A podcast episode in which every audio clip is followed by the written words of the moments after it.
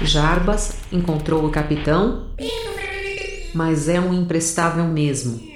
Bom, nas câmeras não encontro-lhe em lugar algum. Opa, estou captando movimentação atrás de um amontoado de caixas no porão. Fica na sua que meu trabalho eu sei fazer. Esse, meu capitão, é o senhor atrás dessas caixas ou aquele rato mutante tentou entrar aqui com aquelas tartarugas bebê de novo? O senhor sabe que não é para dar comida para esses bichos. Foi isso, mas, mas não veio o caso. Tava aqui separando as indicações pro programa e acabei me perdendo um pouco. Sabe quando a gente pega assim uma revista ou um livro para ver só um detalhezinho e de repente a gente lê ele todo de novo? A gente tem uma transmissão pra fazer e Bom, você mas- aí de bobeira. É, Toma jeito. Vamos lá. Saudações, exploradores de universos! Sejam bem-vindos a bordo da astronave Interlúdio para mais uma transmissão. Eu sou Ace Barros, o seu capitão, e aqui comigo, mantendo a ordem na casa, está a minha fiel imediata, Holly. Aqui estou mais um dia, belíssima, inabalável e altamente competente. Muito bem, senhorita Holly, cumprindo seus deveres e trazendo informação para esse povo, qual é a temática do nosso programa de hoje e quem estará comigo nesta transmissão. Hoje a tripulação se reúne para bater um papo e indicar alguns títulos em quadrinhos na esperança de ajudar exploradores de universos a expandirem as suas listas de leituras para além das páginas dos livros. Para isso, convocamos a nossa multitarefas, usineira e roteirista Camila Loríquio, Eu? e o nosso queridíssimo navegador, o Sr. Airechu. Sem perder muito mais tempo, Holly, liga os motores e vamos embarcar nesse bate-papo. Partiu.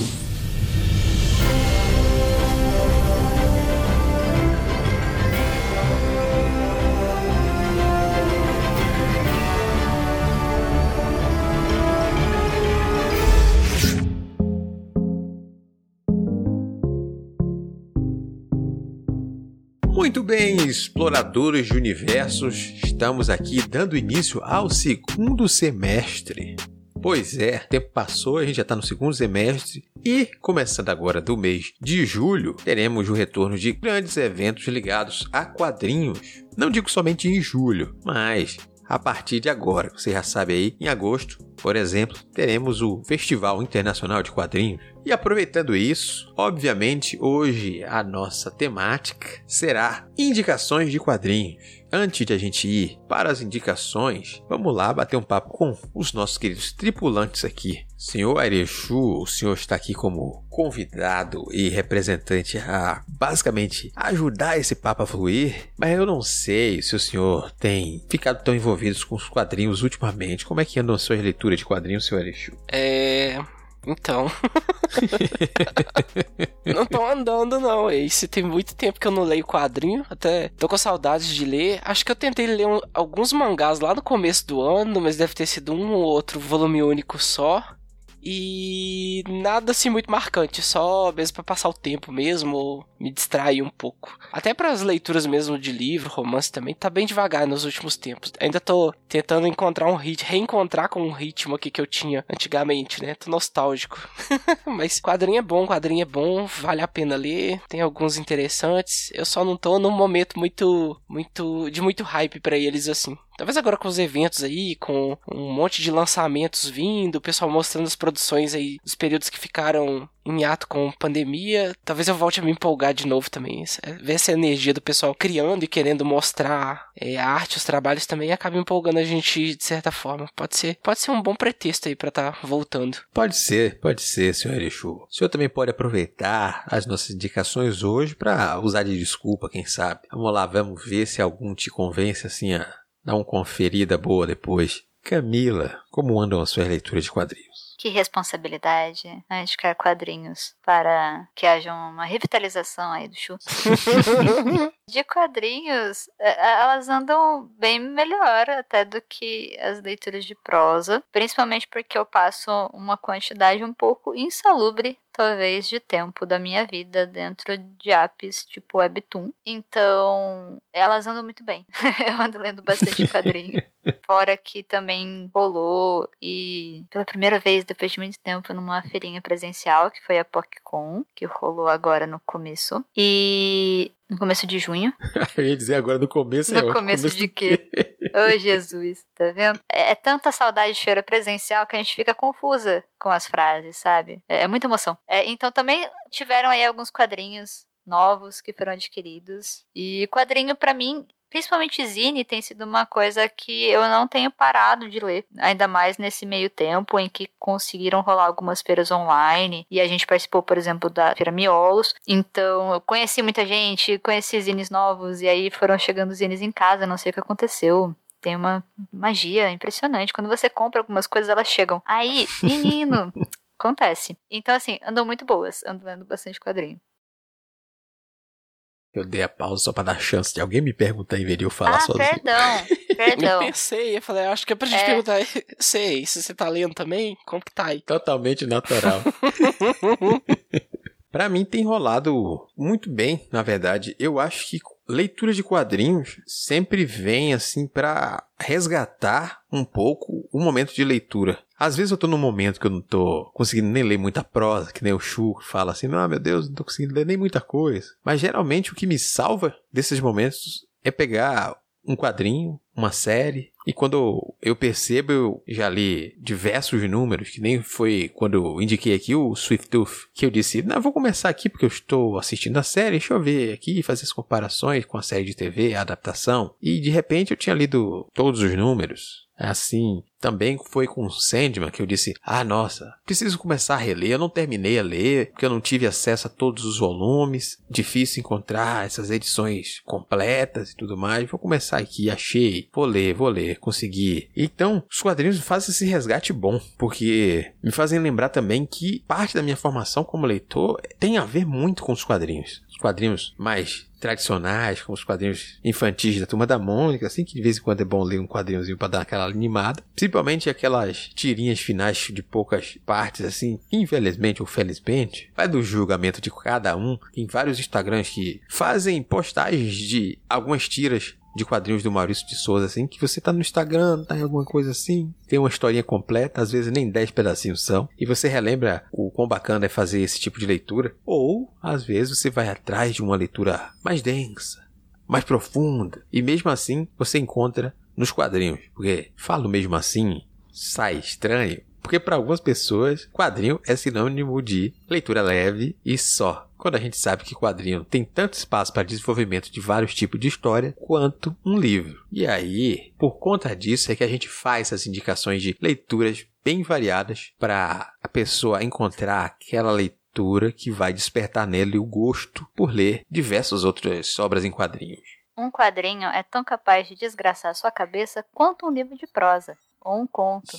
ou uma zine. É impressionante essa capacidade que, principalmente zines. Eu já fui muito desgraçado por zines, de uma maneira positiva. É um elogio, mas assim, capacidade idêntica. É impressionante. Eu tô concordando mentalmente, realmente é mesmo. Tem uns aí que Eu acho que vocês estão certos. Tem quadrinho aí que não deixa nada a dever em termos de desgraçamento para romance nenhum. Às vezes tem até romance que é muito mais leve, muito mais suave do que quadrinho, até mesmo para leitura também. Tem quadrinho que é tão bem planejado, a sequência de quadros ou o que vai aparecer na cena, a qualidade do roteiro é tão boa que você tem que parar e ficar apreciando a página ali por um tempo para absorver tudo que tem nela ali. Então, você acaba tendo que investir um tempo tão grande quanto o de ler, por exemplo, alguns parágrafos longos também de, literatura. Não tem tanta diferença de, de fazer a leitura de um ou outro, quando os dois resolvem te exigir um pouco mais ali, sabe? Tem romance que te exige bastante, mas tem quadrinho também que faz o mesmo. E a questão de identificação, de sentimentos, de coisa que uma outra obra pode te despertar, vai variar conforme o seu gosto, conforme o seu momento, conforme o que está sendo contado ali. Então, o, o negócio é experimentar um pouquinho de cada coisa ali para ter esse tempero na vida. Como alguém que desenha quadrinhos, Chu, eu acho muito bom você falar que você perde tempo, às vezes, só apreciando a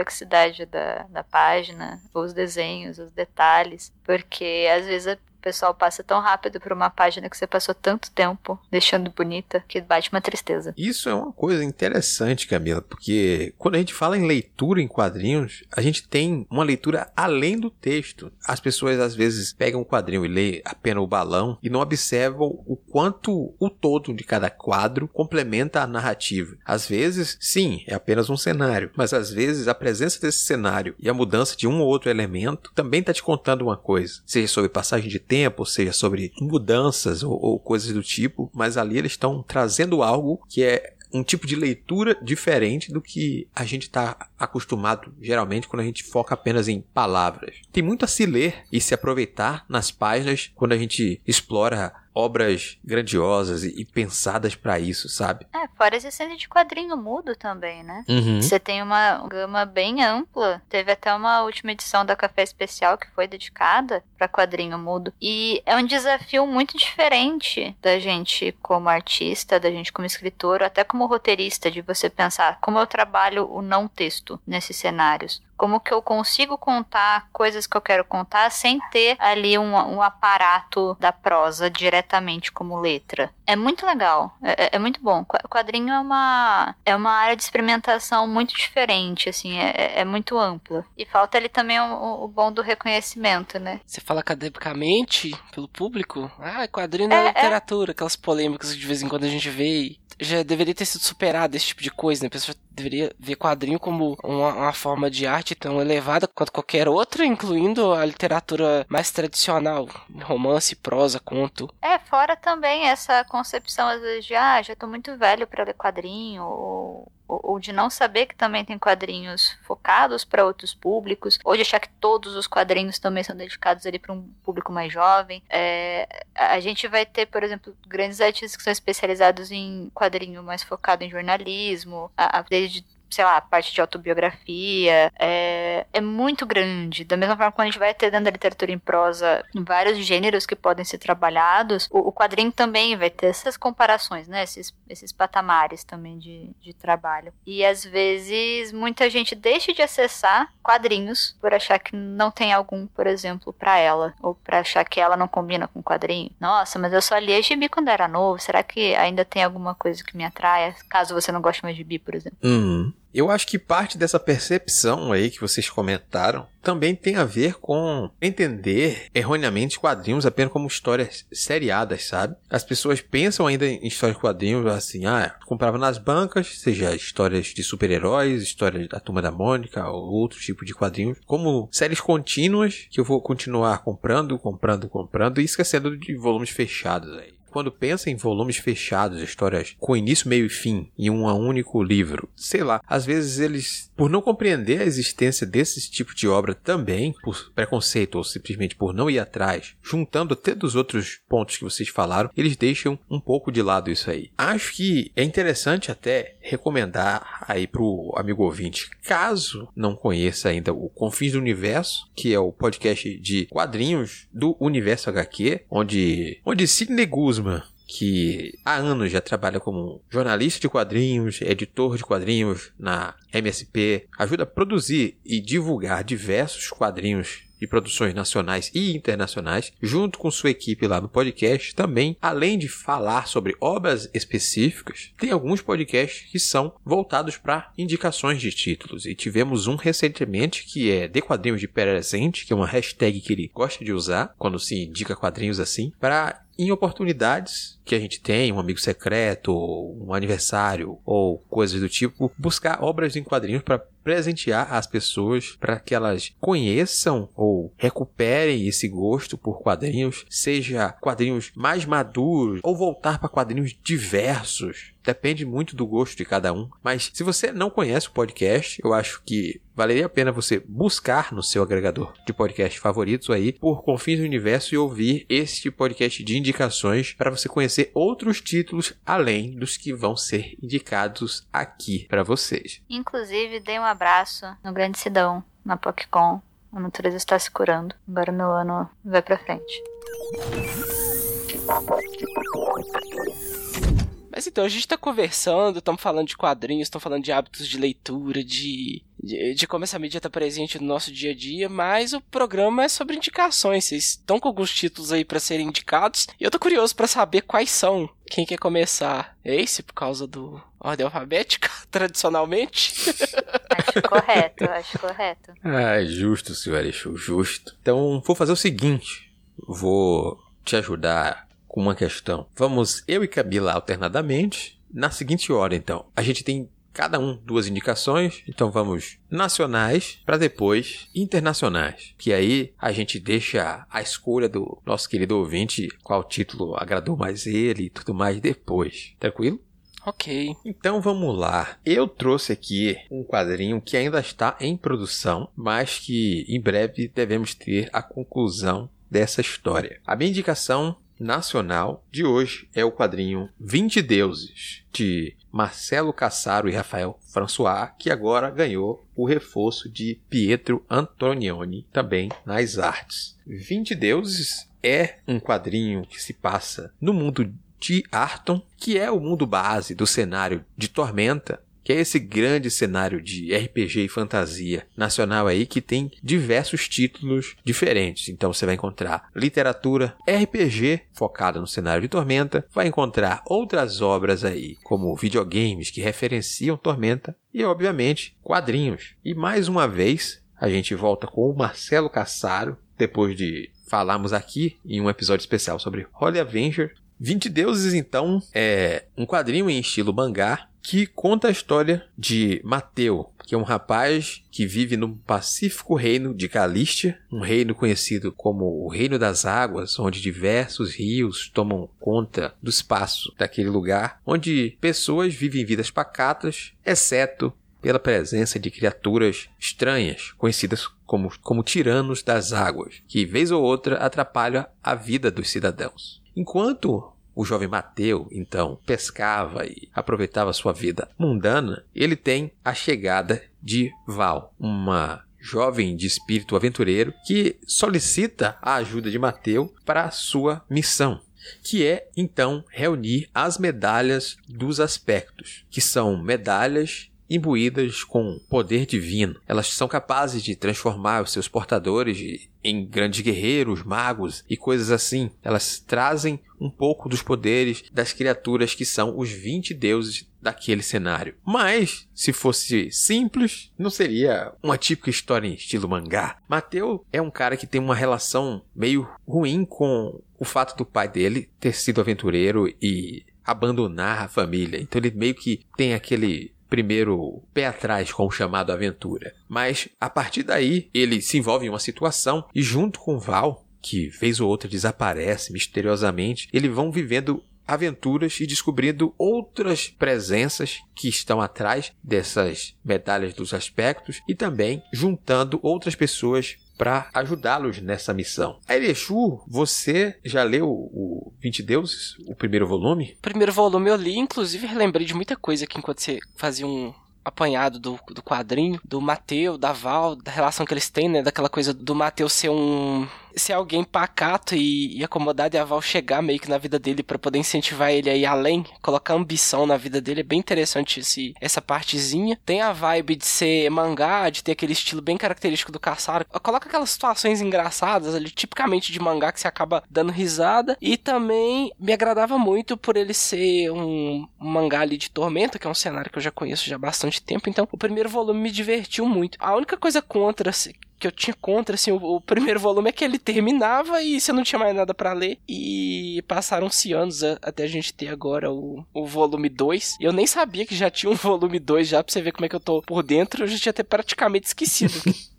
Tem uma história pendente aqui a ser concluída. E até aquelas premissas lá que foram colocadas no volume 1 eram bem intrigantes, assim, para quem conhece o cenário, para quem tá um pouquinho é, familiarizado lá com os 20 deuses lá do panteão, que são super influentes, estão sempre atuando no mundo. Eu tô curioso para saber qual vai ser o desfecho. Esse é o volume 2, né? Você tá falando dele?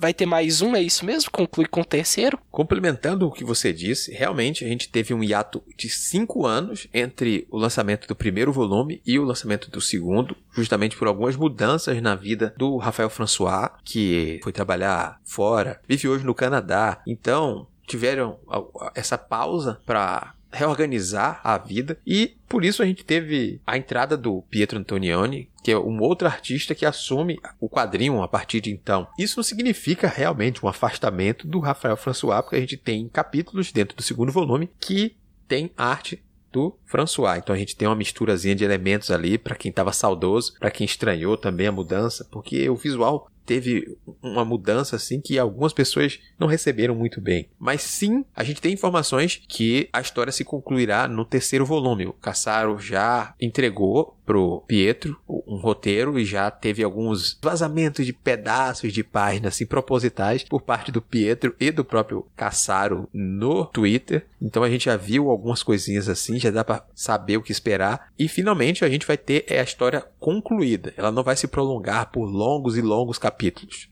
terceiro volume será o derradeiro dessa história. Vai ser interessante, você não vai ter que esperar anos. É, se bem que Holy Avenger era, era mensal, né? Mas os volumes únicos também levaram um bom tempo até serem compilados ali e republicados. Eu fiquei curioso pela mudança no traço, mudou o ilustrador. Você comentou, tá bem diferente mesmo o traço dos dois ali. Acaba impactando na leitura. Eu acho que, na verdade, essa mudança traz até uma melhora de alguns elementos. Não que eu não gostasse da própria arte do François, mas os personagens passaram por leves redesign, não somente para encaixar no traço do novo artista, mas também para trazer um pouco mais de atualização e atualidade assim para o que as histórias de hoje têm que contar sabe? A Val ganhou mais peças de roupa. A própria Mina, que é a, Binaura que aparece ao fim da história, que ela vem ajudar ele, tem o, o, jeitão dela bem bacana no traço do Pietro. Eu acho que a história ganhou mais do que perdeu nessa narrativa, assim, sabe? Ah, não, me estranha mais, me tira disso aqui. Mas esse novo traço traz características e outras questões aqui que parecem só acrescentar mesmo, sabe? O Pietro tem um, um traço que não lembra mais tanto o estilo mangá em si, ele tem particularidade no traço dele, mas ainda é aquela história em preto e branco, com as divisões de capítulo e o ritmo do roteiro que o Caçaro sabe imprimir para um, uma história em mangá.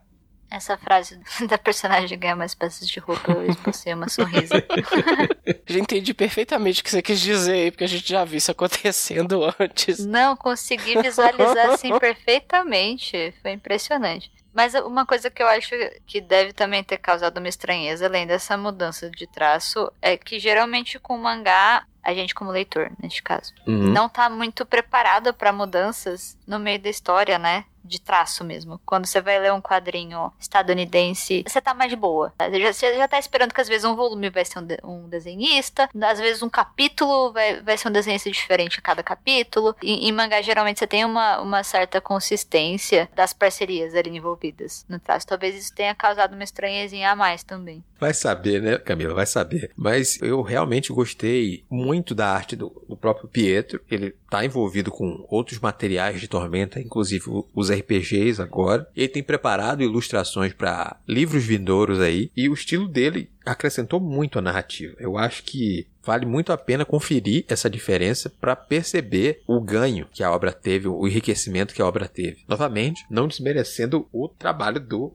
François, mas eu acho que 20 Deuses precisava aproveitar esse hiato mesmo e trazer uma maturidade que ele ganhou muito, muito, muito, não somente no visual dos personagens, mas na composição de página, como a gente falou assim, a leitura que é feita mais do que o texto, sabe? A leitura através dos elementos que estão ali, cenários e outros elementos que compõem a própria página que estão, ó, muito bons. E eu acho legal quando você tem essa possibilidade da história amadurecer com o tempo. É, isso seja envolvendo as mesmas pessoas ou não sabe? Uhum. Eu acho legal, acho gostoso você ter essa sensação de quando você volta para a história para ver uma continuidade, ela ainda te surpreender de outras formas. Ela fala, olha, a gente tá seguindo a história, mas a gente aprendeu algumas coisas no caminho. Eu gosto bastante dessa sensação. Olha que por eu ter passado um longo tempo distante de 20 deuses, quando eu ler o segundo volume, certamente eu vou me deparar com essas surpresas aí, essa maturidade do roteiro. Isso vai ser interessante de estar tá conferindo, além da arte nova também do, do Pietro, como esse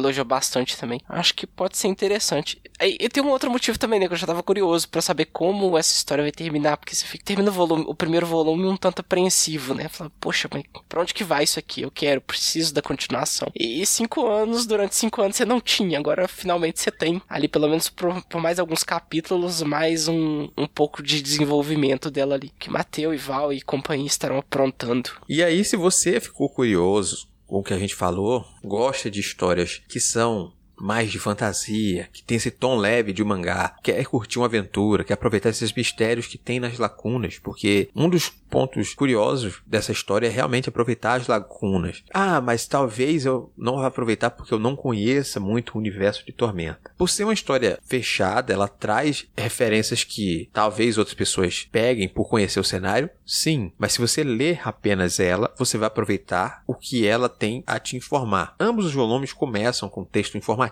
falando uma coisa prévia para você sentir a ambientação antes de entrar na história. E se você tiver esse interesse, os parceiros da editora Jambô vendem ambos os volumes juntos num kit que tem um precinho que vale a pena. Então, Camila, você também tem uma indicação de quadrinho nacional para fazer? Qual que é? Tô curioso também. É algum que eu conheço? Olha, eu espero que sim, mas talvez não, mas eu espero que sim. Mas a HQ nacional que eu trarei neste lindo dia, neste lindo momento conosco, é uma HQ que tem a ver com o que a gente tem passado aí nos últimos tempos, que chama Isolamento da Elo D'Angelo. Foi uma HQ que, aliás, as minhas duas indicações hoje serão de obras que rola ler é, de maneira completa, online e gratuito. Algumas um pouco mais demorado que outras, mas ambas acessíveis de maneira bem, bem legal. Isolamento é uma HQ da Elodângelo que foi publicada ao longo de 2020 e acabou só em 2021. Foram mais de 60 semanas sendo publicadas é, as várias tirinhas que compõem os capítulos e os episódios dessa história. E tanto, isso tanto no Twitter quanto no próprio Instagram da quadrinista. E assim, foi uma companhia muito incrível. No meio de tudo aquilo que a gente estava passando, de todo todos os vários lutos e que a gente ainda tá passando de certa forma, porque não acabou, obviamente, mas na, naquele todo, todo aquele processo mais intenso que a gente passou durante 2020, ele tá meio que aqui dentro, dentro dessa HQ da Elo. E ano passado também rolou o Catarse. Neste momento estou aqui falando com a, a minha linda HQ Isolamento impressinha nas minhas lindas mãos. E sobre o que é então isolamento, sobre o que é essa história aí cheia de lutos e porque eu traria uma história cheia de lutos. Ó, oh, tá vendo, Chu? Tem drama, tem drama. Então, ó, estou aqui colocando algumas, algumas palavras-chave soltas assim, apenas para tentar cumprir com a minha responsabilidade de te arrastar de volta para os quadrinhos. Isolamento é um monte de fofoca, o que também é uma palavra-chave muito positiva quando a gente está falando sobre histórias que nos atraem. Todos os episódios são retratos, são momentos de 12 apartamentos. São alguns personagens. E são 12 apartamentos como se a autora estivesse observando o que acontece no tal edifício. E assim, foi fantástico acompanhar enquanto ele estava sendo produzido. É uma história que a, a Elo conta muito bem. Você tem personagens super diversos, são histórias diferentes também, tudo de uma maneira muito verossímil, muito como se a gente estivesse de fato testemunhando todos os conflitos e todas as tretas dos condôminos. E ao mesmo tempo também serviu quase de diário para tudo aquilo que a gente estava passando, né? Então, tem algo muito fantástico nessa nessa HQ. Ele é é, é uma HQ que eu achei que seria um pouco mais complicado reler agora em 2022 porque depois que ela chegou eu acabei não lendo o final. E pra gente poder gravar, eu falei, não, dessa vez então eu vou terminar, vou, pegar ele bonitinho aqui, esse, esse lindo quadradinho, grandão, cheio de tirinhas aqui na minha frente e vou lê-lo inteiro. E eu não sabia se eu ia receber isso muito bem ou não, até porque tá muito recente tudo, né? Vou querer abrir algumas feridas que a gente tá conseguindo distrair, mas nesse caso deu tudo certo. Então, fica também a recomendação, caso você não esteja muito bem ainda com algumas situações, dá para ler isolamento na tranquilidade. É, é, muito gostoso acompanhar a vida das personagens. É muito gostoso conseguir exercer esse, este lindo dom da fofoca de uma maneira tão gostosinha, que é no traço de Elodângelo. Eu tava vendo algumas aqui no Instagram, algumas no Twitter. Eu lembro de ter visto durante o ano de 2020, alguém sempre compartilhava, dava RT. Eu vi algumas de forma avulsa, algumas situações de forma avulsa, mas então quer dizer que elas meio que contam história no, no, no fim das contas, reunidas aí no volume, no livro. Elas contam a história linear? Sim, sim, é, é tudo. É, é uma linha mesmo. A, a história é sequencial. Gente, que fantástico. Esse, é. esse, conceito de estou observando janelas de apartamento me lembrou aquele filme lá do Hitchcock, o Janela Indiscreta. E, e ele faz mágica com aquele filme que você fica intrigado com a história. Não, está acontecendo diante dos olhos desses dois aqui. Eles estão testemunhando uma coisa absurda aqui. Eu fiquei imaginando que deve ser no mesmo sentido, porque eu lembro do, de uma ou outra tirinha avulsa, que eram situações cotidianas, assim, coisa que poderia estar acontecendo em qualquer casa. Só que, como tá na varanda, na sacada ali dos, dos apartamentos, tá público. O, você, o leitor, ali, a pessoa que ilustrou, tá, tá meio que testemunhando aquilo ali. Aí com situações cotidianas, é meio que um, um grande Big Brother na varanda dos apartamentos ali. E aí agora com, com a coisa de ser um, uma história sequencial e linear ali, eu, eu fiquei intrigado. Que, que trama tá sendo desenvolvida naquele monte de apartamentos com histórias avulsas ali, cotidianas desse monte de gente do prédio ali? Tô curioso. Eu também fiquei bastante curioso. Eu não acompanhei, assim, nem, nem avulso. Eu ouvi falar, principalmente em outros podcasts, eu acho que no próprio já citado Confins do Universo, eles falam um pouco sobre essa HQ e pareceu muito interessante essa observação do prédio em frente e vendo alguns quadros e acompanhando assim durante a pesquisa, né? Depois que a Camila disse que indicaria esse quadrinho, eu fiquei curioso em como a narrativa funciona com os quadros não tão divididos em alguns momentos, sabe? É, é um quadro único em que a gente tem a interação ou não de diversos moradores em cada apartamentinho que está ali. Claro que algumas páginas vão ser quadros sequenciais em um único apartamento e tal, mas eu fiquei muito curioso para como essas histórias funcionam sem depender também dessa questão do, dos enquadramentos, sabe? Tipo, ah, tá tudo acontecendo aqui ao mesmo tempo, mas na página seguinte elas continuam essa história sem ficar divisão em quadrinhos, assim, uma experimentação que volta àquele debate que a gente teve até no, no início, né? Sobre ler quadrinhos é mais do que ler somente balão de fala. A gente tem que prestar atenção, às vezes, no, nos próprios detalhes que a página como um todo traz pra gente. E isso aí já me deixou intrigado em ver também essa experimentação. Basicamente, a história segue como a própria vida, cada um com a sua mini narrativa ali construidinha. Eu falei numa voz aqui de narradora de propósito, para ficar dramático.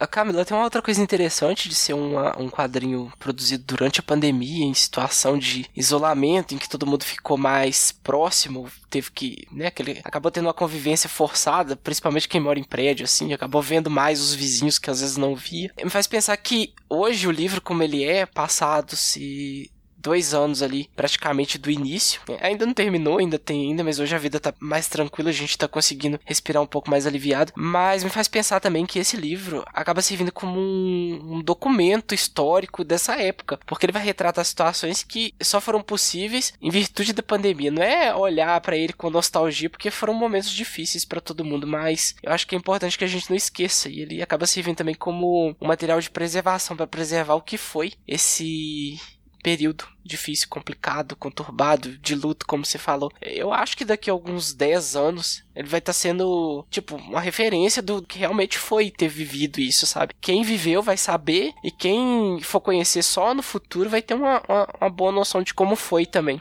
Ele tem bastante esse viés de registro histórico. É até esse termo mesmo que a autora vai usar no, na abertura. E, e até por conta de estar tá sendo feito ao vivo ali, né? Então era uma era uma, uma imagenzinha a cada semana. E, então você vai ter algumas datas que foram um pouco mais marcantes e justamente pelo peso delas. E isso também vai aparecer dentro da própria história. Até por isso que eu comentei que assim, eu não sabia como ia ser eu reler para poder indicar, vendo essas tudo, tudo isso que a gente tinha passado há não muito tempo. E há muito tempo, porque parece que a gente tá nisso faz muito tempo. é, o tempo ele é muito muito quebradiço. Mas assim, é legal que dê pra gente ter um lembrete. Ele serve como registro, ele serve como, como uma parte de comédia, ele serve como uma parte de leveza que a gente precisou ter em diversos momentos para só seguir, para ver o que fica e, e, o, que, o que vai, o que é trocado, o que, o que some. Ainda mais considerando que você tem ali uma, uma história que, que a gente está acompanhando as várias vidas de todos aqueles moradores. Mas ele tem. É, é, é, muito. Essa HQ é importante porque a, a conseguiu concentrar todo um tempo. É, ela registrou aquilo de um jeito que não é um registro, vou colocar assim, biográfico, não é uma HQ jornalística, né? É uma HQ de personagens, e as personagens são personagens. Mas, ao mesmo tempo, é um, é um registro da gente ali. Todas aquelas pessoas existem num, momento muito, muito específico. Eu tô aqui, caramba, é mesmo. Dois anos concentrados, vai ter situação de tudo quanto é tipo ali. Porque eu, le eu lembro de algumas que eram cotidianas, a gente tava vivendo no meio daquela loucura toda, às vezes não tinha nem dimensão de tudo que tava em jogo, né? Mas agora olhando,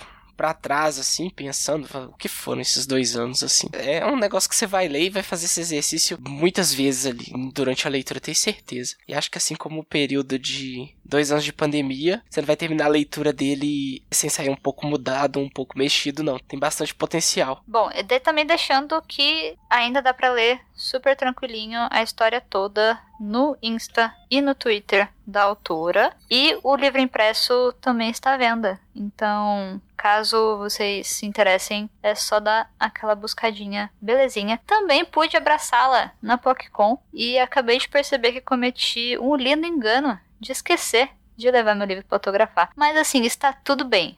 Está tudo bem. Um livro muito bonito.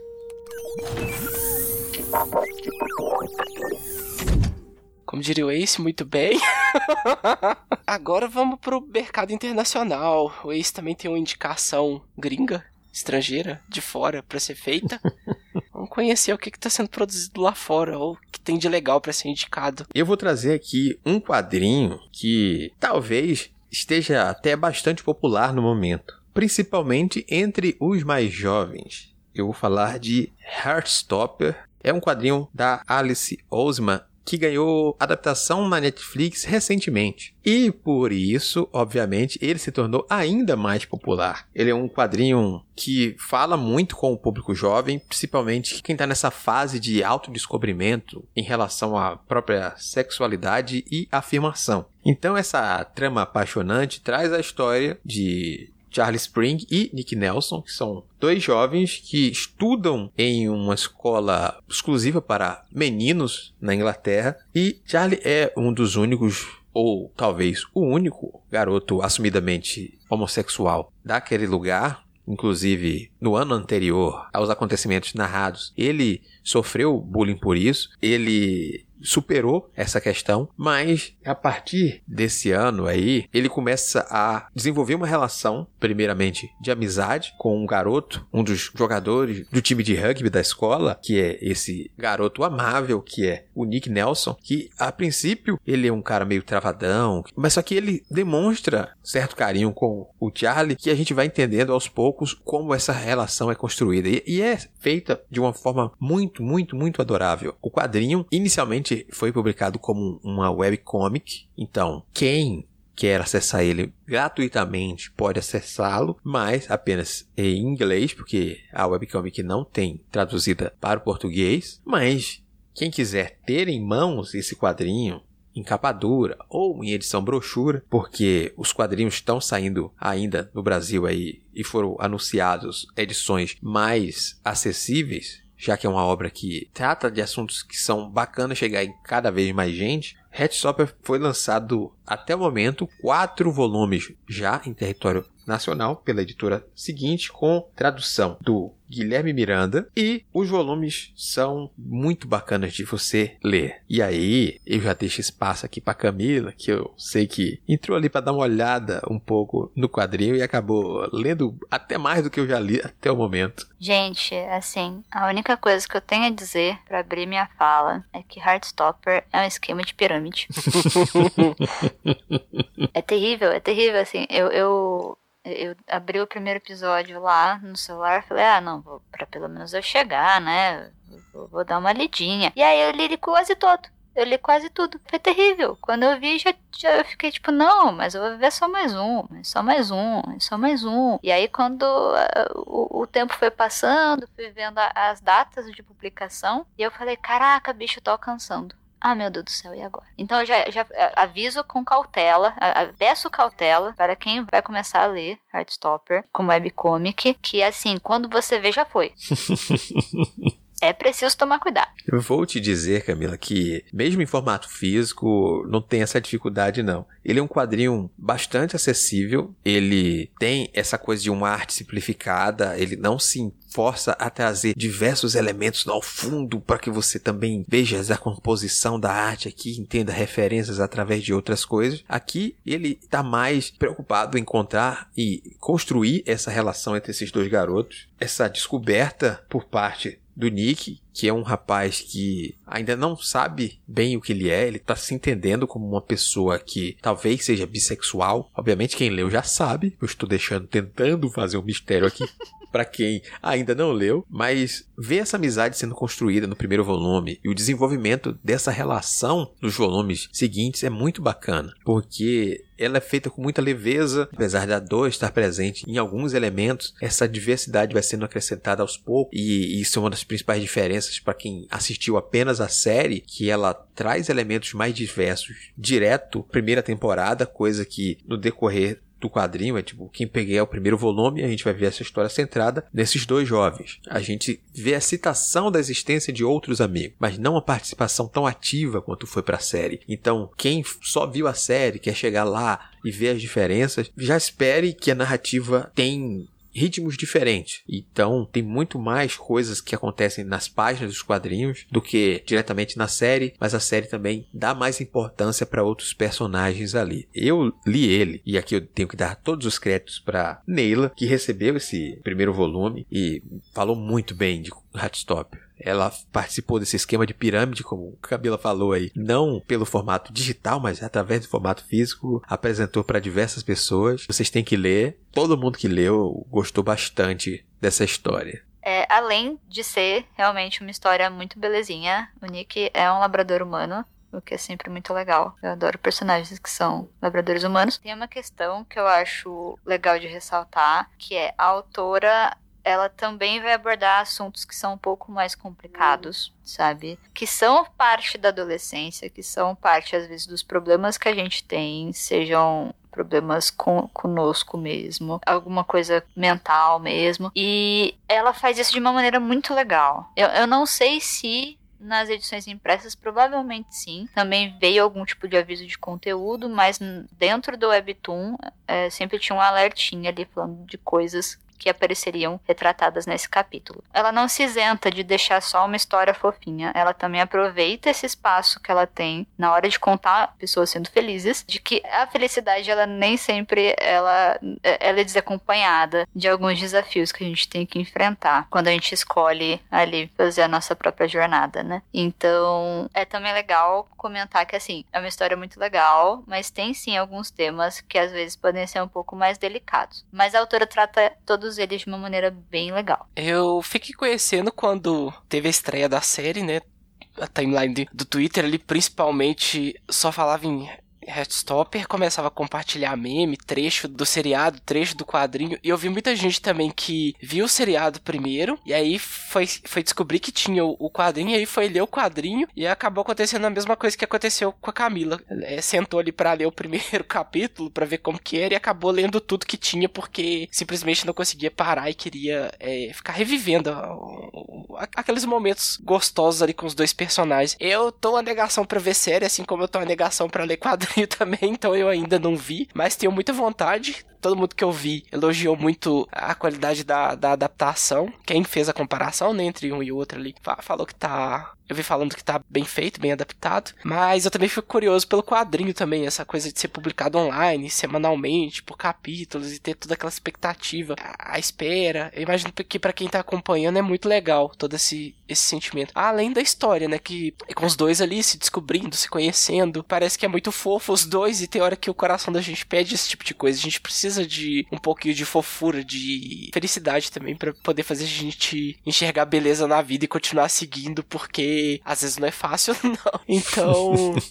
Eu acho que faz bem a gente ter uma obra como Heartstopper para acompanhar semanalmente ou para maratonar o, seriado, até mesmo para estar tá participando desse esquema de pirâmide de, de indicar para os amigos, ah, lê isso aqui que você tá. Você ajuda a espalhar um pouquinho de coisa boa pelo mundo também, né? E ela escreve muito, né? É, tem vários livros dela já, da autora, tem HQ. Sabe, ela é uma pessoa que, que trabalha muito. E todas as histórias dela, pelo que o pessoal fala, são tão cativantes quanto.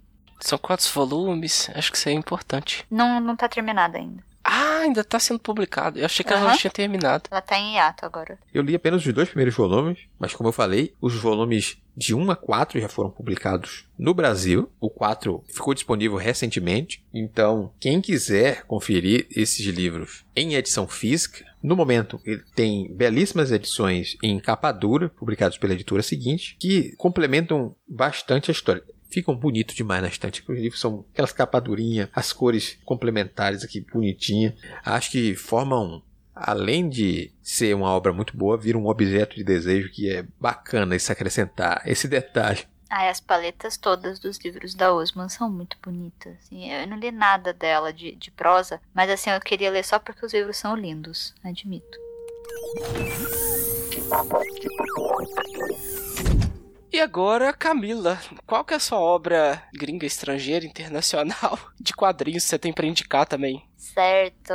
Então agora na ala de Internationals, da mesma forma como eu fiz, olha só, hein? Olha só como está ficando chique nosso cast. Da mesma forma como eu falei de Lore Olympus, e agora já temos o Lore Olympus impresso. Ainda não, acho que está começando a chegar nas pessoas, ou ainda vai chegar. Acho que ainda está na pré-venda. Mas enfim, agora teremos ele tudo bonitinho em PTBR também, vou trazer uma outra obra que está acessível para ler no Webtoon também. E infelizmente ela está só em inglês, mas se tudo der certo, ela também virá eventualmente para nossas lindas terras, porque eu quero muito ler isso na minha mãozinha. Então estou torcendo com grande vontade para que isso se torne realidade em breve, porque a história é muito boa. A história que trarei para vocês chama Spirit Fingers, de Gyong Shao Han, e é uma história muito boa. É uma história fantástica, é uma história deliciosa de ler. Ela foi publicada pela primeira vez em 2015. No Webtoon, acho que ela está sendo publicada desde 2019.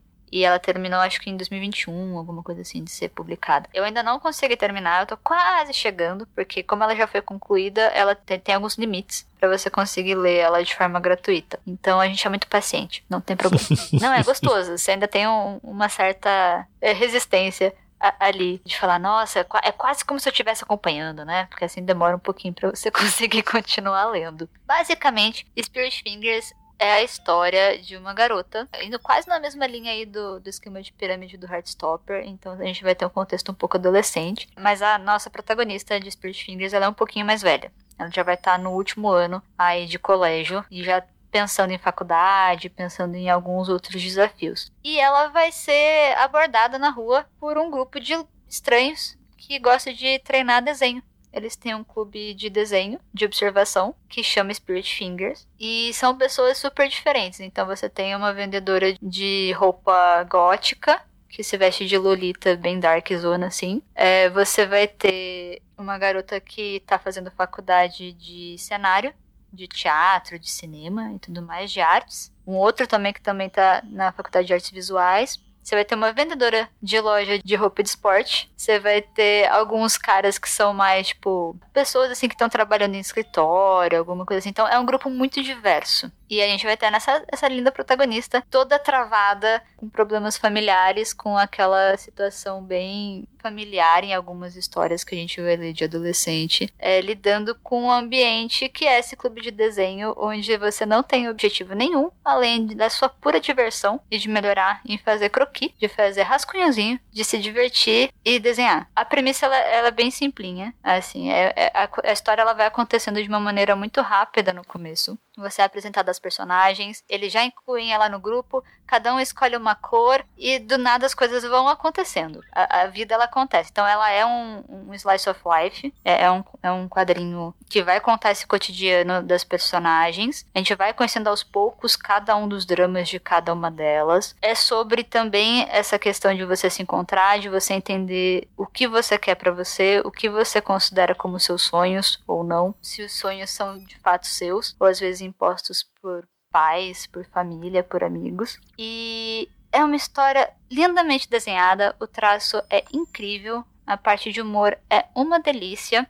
E a parte de drama é muito bem feita. Assim, é, é uma história que a premissa dela é basiquinha e a execução ela é primorosa. Você chega ao ponto de, já no começo da história, encarar todo mundo já como seu amigo, todas as personagens já existem no seu coração, e é isso que te faz continuar lendo. Você vendeu ela muito bem. Eu não conhecia essa aqui eu fui conhecer na lista lá de links lá que o Ace passou. Aí eu fui dar uma olhada, abri o, o Webtoons lá para ver como que era o traço, para ver um pouco da sinopse. E aí eu cliquei aleatoriamente num dos episódios lá, no 13, e fui rolando a barra do navegador. Aí de repente eu fui parar no, no striptease.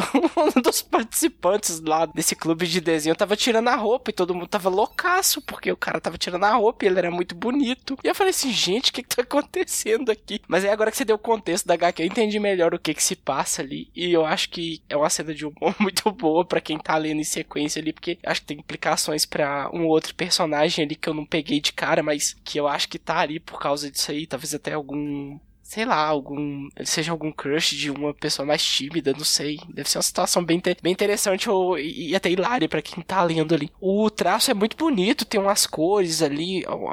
Me lembra um pouco desenho de croquis mesmo, aqueles de moda que o pessoal faz. E as cores são bem vivas, eu gostei bastante. E eu espero que esse podcast, com indicações de quadrinho, esteja ditando tendências no mercado editorial brasileiro daqui a alguns anos. E a gente também veja ele publicado aqui Assim como aquela indicação que você fez lá do. Meu Deus, fugiu o nome. Do Lore Olympus? Do Lore Olympus. Lore Olympus. Eu vi que tava saindo. Ah, aquele quadrinho que a Camila indicou algum tempo atrás lá no multiverso. Finalmente vai ser publicado aqui. Uma, uma boa oportunidade para ler traduzido. Por que não Spirit Fingers também daqui a algum tempo? Hein? Editoras, marcas, alô?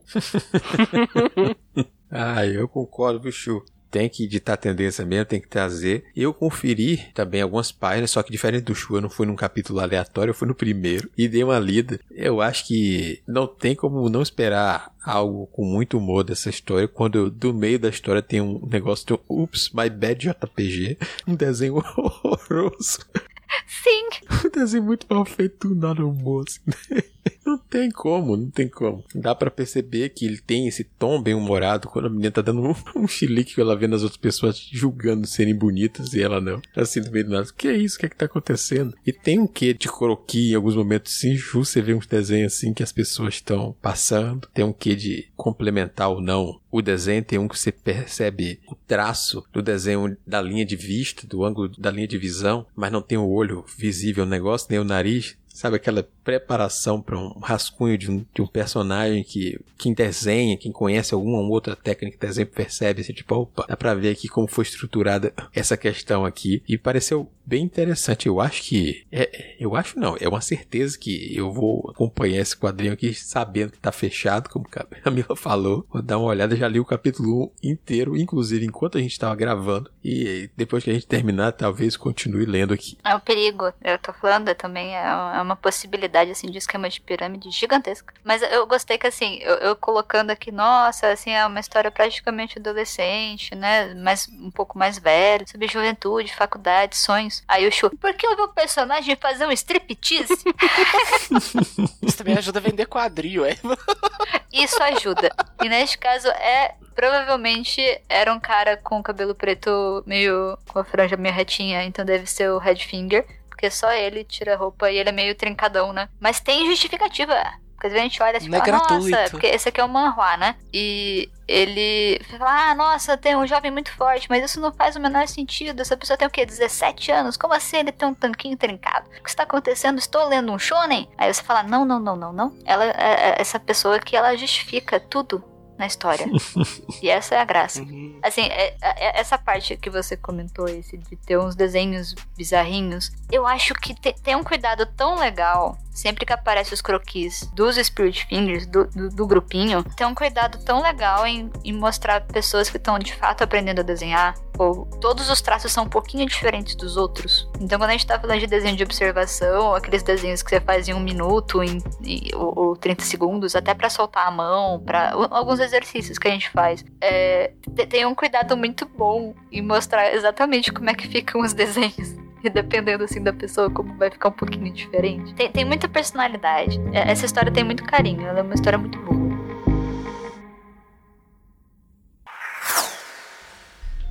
E essa foi mais uma transmissão diretamente da Interlúdio. Se você já conferiu alguma dessas indicações, se já conhecia previamente, conta pra gente a sua opinião sobre ela, ou se você também não conhecia ainda, mas ficou interessado em alguma delas, o programa fica por aqui, mas o nosso bate-papo não precisa ficar limitado ao áudio. Siga as indicações da Holly e vamos lá estender esse bate-papo através das redes, e-mails e além. Bom, vem com a Holly. Você tem várias opções. A primeira delas é enviar um e-mail para contato@multiversox.com.br, não esquecendo de identificar a razão do contato no assunto. Se preferir, pode comentar diretamente na postagem no site multiversox.com.br através do Discos ou do Facebook. Além disso, pode seguir nas redes sociais e marcar a gente. Estamos como arroba multiversox em todas elas. Mas claro, o mais especial, vem fazer parte da nossa comunidade no Discord. Lá dá para bater um papo com a tripulação, participar das nossas leituras coletivas e ainda, quem sabe, até gravar com a gente. Todo mundo é gente boa e receptivo. Não marque bobeira e confia na role que se brilha. E é isso, a nossa transmissão hoje fica por aqui. Nos encontramos na próxima.